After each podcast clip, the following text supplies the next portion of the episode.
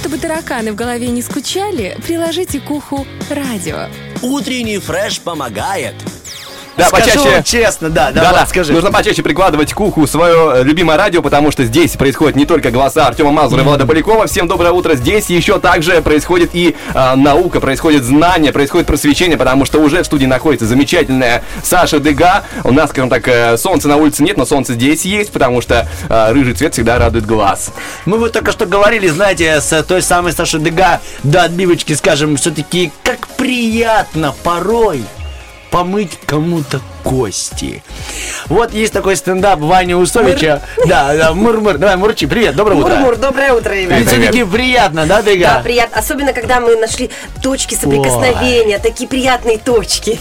Есть такой стендапер Ваня Усович, он рассказывает в своем стендапе, что вы больше любите, спрашивают у публики. Он говорит, да, есть на первом месте, спать на втором месте и на третьем месте, конечно же, кого-то... инквизиции. Да, кого-то мыть. Поэтому, ребяточки, мы сегодня будем говорить с Сашей Дега, уже вдохновленные про А то. искусство. Так, начинаем отбивочку, и потом мы узнаем, что ты нам принесла.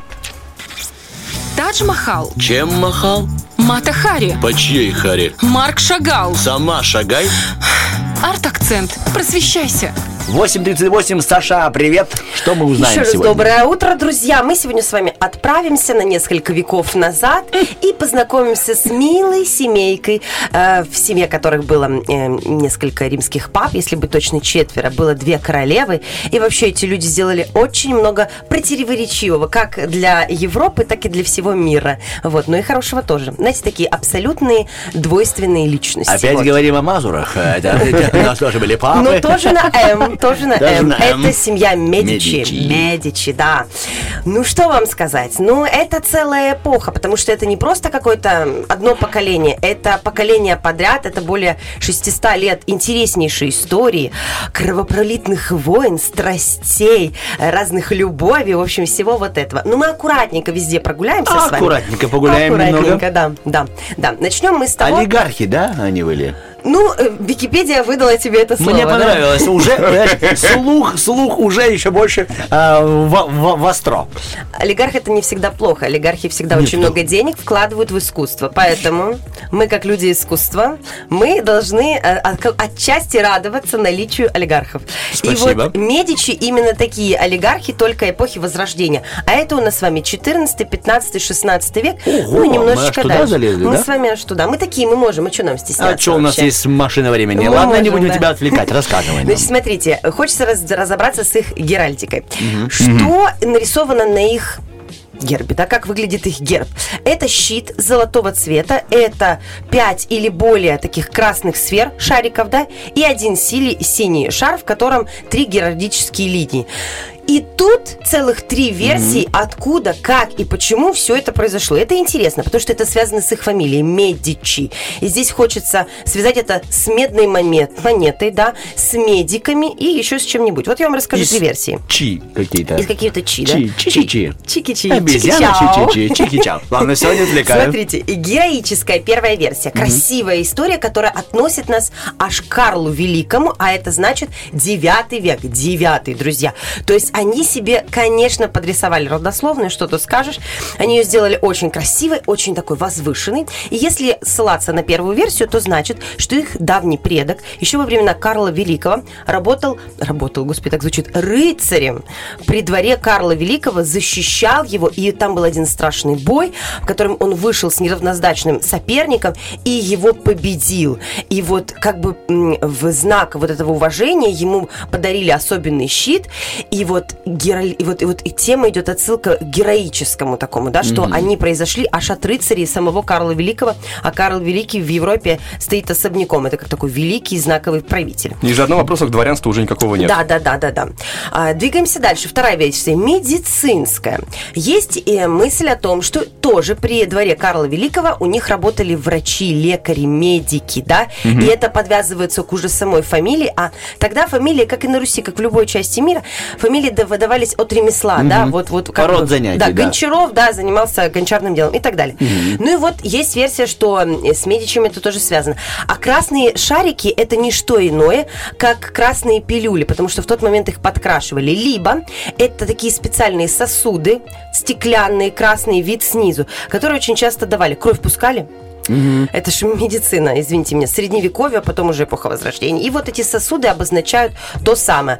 А голубой круг – это отсылка, ну, к, к- к- к такой сферической теме, к небу, и на нем три геральдические лилии. Лилии – это уже за определенные заслуги. Эти лилии были как бы разрешены в геральдике семье Медичи. Есть третья версия, финансовая, что шары – это те самые византийские монеты, это денежки, вот, и э, они же семья банкиров Медичи. Собственно говоря, все каким-то образом может иметь к ним отношение. То, что они банкиры, это 100%. Сто процентов. Вообще они проставились тем, что создали определенную банковскую систему, в, начиная с 14 века. Прародитель уже такой современный на тот момент семьи Медичи, которая сильно взлетела в 14 веке, это э, такой э, Джованни Медичи. Что он делает? Христианам, а вы же понимаете, Европа, значит, это христианская вера, католическая. конечно. Что э, нужно было э, ростовщичеством да, да- дать деньги э, под кредит, да, под проценты нельзя. Это греховное дело. И гиена огненная ждет вас, дорогие друзья. Что придумает... Спасибо. Да, на нас не ждет. Мы не, не в кредитном деле работаем. Спасибо. Вот. э, что делает, придумывает Джованни Медичи? Он придумывает такую схему, что давать деньги не под процент, а под определенные бумаги, под расписки, под закладывание чего-либо. И его, его вот этот мир банковского дела разрастается не только по Италии, а Италия была после распада Римской империи крайне разрозненной. Она не была таким сапогом, как мы его сейчас с вами представляем. Она была очень такая специфическая и странная. Э, Вот. И они начинают открывать филиалы по всей Европе и, и в Италии в том числе, и дают деньги под определенные залоги. Притом, Джованни понимает, ему нужно дружить не только с руководящими мира сего, но и с простыми людьми. И он очень часто дает деньги, э, так скажем, под проценты простым людям. Значит, что? Приобщает к себе простой народ. Он близок к тем, кто абсолютно простой ремесленник и берет кредит, или простой какой-нибудь э, э, кош, какой-нибудь выдельщик, или аптекарь, потому что он дружил с гильдией, с гильдией аптекарей в том числе. Он эм, также помогает э, молодым художникам, он дает деньги и художникам. И что происходит? Он одновременно работает на двух рынках. Он дает в долг королям, римским папам и простым людям. То есть его все любят. У него правильно завязывается коммуникация с обществом. Он, как получается, Валерий Леонтьев. Вот мы сегодня о нем Молодец, говорили. да? Нравится всем. И в Америке, да, молодец, Да, и, и в здесь. России, да, и все его знают. Ну хотя, как все любят, потому что рано или поздно долги приходится возвращать. Это да. И вот здесь тоже схемы были непростые. Он прекрасно понимал, что ни один папа римский, ни один король французский, то или какой-либо другой не захочет возвращать деньги. А значит что? Значит, можно брать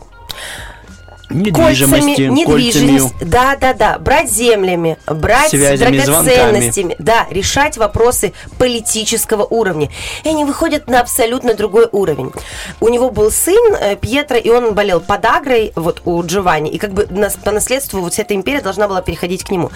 Но он был слаб здоровьем, и, собственно говоря, ему нужно было придержать какое-то время власть для того, чтобы потом во власть вошел Лоренцо. Вот Лоренцо, его называли великолепным. И не потому, что он был красив. На- наоборот, он был визуально некрасив, у него была такая Позвольте узнать, а челюсть. Лоренцо это еще один ребенок его? Или Э, это... смотрите, вот есть Джованни, у него есть сын Да, Пьетро, и потом болеет. у Пьетро, да, уже два сына, Джулиано и Лоренцо. А, это То есть его внук, Дриги- Да, да, да, да. Всё, да. понял, спасибо. И внука Джованни обожал. Во-первых, как они воспитывали своих детей? Они вкладывали в них максимум. С ними занимались философы, художники, лучшие То люди есть того репетиторы времени уже были и тогда, да? по полной программе. Лучшие люди того времени. И вы же понимаете, что они сразу их воспитывали как руководители, как те, кто будет взаимодействовать как высшими слоями, так и низшими. В общем, коммуникация развита была очень сильно. И э, Пьетро, в общем, хотели убить, там целая история, фильмы есть на эту тему, художественные, очень красивые. И вот когда Лоренцо приходит во власть, он приходит во власть довольно-таки молодым парнем, он завоевывает внимание абсолютно всех. Каким образом? Происходит покушение на двух братьев, Лоренцо и Джулиано. И во время покушения, к сожалению, Джулиана убивают. И вот этот момент того, что на их благочестивую семью, которая помогает и беднякам, и богатым, происходит преступление, Покушение, да, да. покушение, на этой волне начинается вот такое абсолютная, э, абсолютная борьба за своих ребят. В общем, всколыхнула всю Флоренцию и аж доходит до Папы Римского, что даже простые люди становятся полностью на сторону Медичи. И проис- происходит вот так вот, знаете, такое дворцовые перевороты, собственно говоря. Все становятся на их сторону. И именно в этот момент, собственно говоря, во власти очень сильно устаканивается Лоренцо. Он, чтобы вам сказать, вот помимо того, что, конечно, там династические браки, о никакой любви никто не говорит. Это все было правильно выстроенная схема, чтобы у нас были свои люди во Франции, чтобы у нас были свои люди в Англии. На тот момент это две такие очень весомые правящие семьи. Но он всячески помогает э, художникам. А, И это очень приятно. Допустим, художник Боттичелли, который создал потрясающую Весну и рождение Венеры. Это все времена Лоренцо, и это ам, вот то время, когда расцветает искусство. Э, Потом Микеланджело активно, это уже Папа Сикст, когда в семье Медичи появится первый Папа Римский, и это уже будет работать эм, э, сам э, Микеланджело Буонаротти. Я думаю, можем сделать короткий люфтик и продолжить уже про художников и про искусство, да? Коротенько. Полностью согласна. Мы пока вот открыли картинку древа э, семьи. Древо Медичи. семьи, а там древо ого-го. Ну и Всем бы посади. такое древо, да? Да, каждый должен посадить дерево. Вырастить сына, они все сделали, да. Они молодцы. Тадж-Махал, Чем махал? Мата Хари, По чьей харе? Марк Шагал, Сама шагай. Арт-акцент. Просвещайся. Рассматриваем картинки Флоренции и понимаем, какая она, Она красивая. прекрасная. Дега сказала, что возможно, и даже почти ее вид, конечно же, низкий поклон Медичам. О них мы и говорим да, сегодня. Да, правда. На самом деле, если мы сейчас поедем в старый город, да, в центр Флоренции, мы понимаем, что мы знакомимся со стариной, и э, флорентийские власти и сейчас максимально стараются, чтобы город выглядел именно так. Интересный факт. Друзья, у них же есть наследники. До сих пор Медичи живут на нашей земле. И есть целых семь мужчин, потомков той самой семьи Медичи, которые до сих пор носят именно эту фамилию. Потому что вы же понимаете, женщины могут менять фамилию, а мужчины вот продолжают род. И один из их потомков, он эм, живет сейчас тоже в Италии, и у него есть целая программа э, такая, она направлена не то чтобы против туристов, но она направлена на бережное отношение туриста к э, исторической Флоренции. И это тоже интересно. Власти, конечно, уже эти Медичи не имеют такой, которые имели их предки, но они чтят, у них целые фонды, они вот развивают такое дело. Сохранить город вот максимально в этом первозданном виде, потому что это, это было безумно ново. Од- Один собор эм, Дель, Флё- Дель Фьорро, который строил купол Брунеллески, сказать, что это абсолютное новшество и новаторство того времени, ничего не сказать. Этот купол, это просто скачок в новый век. Это настолько было ново и современно. Этот купол создает и состоит из двух куполов внутри. И придумал это именно Брунеллески. Он первый в мире, кто возвел подобной сложности конструкцию. Собор строили другие архи- архитекторы. И это были тоже определенные долгострои. Но купол не могли возвести, потому что собор, собор был настолько огромный. И именно Брунеллески смог это сделать. И финансы, финансы, привет, Медичи. Тот потрясающий, страшный, потрясающий, страшный суд. Господи, вот это я... Ты завернула. Оксимарон по полной программе. Значит, смотрите, эм, вы все знаете Сикстинскую капеллу. Невозможно ее не знать.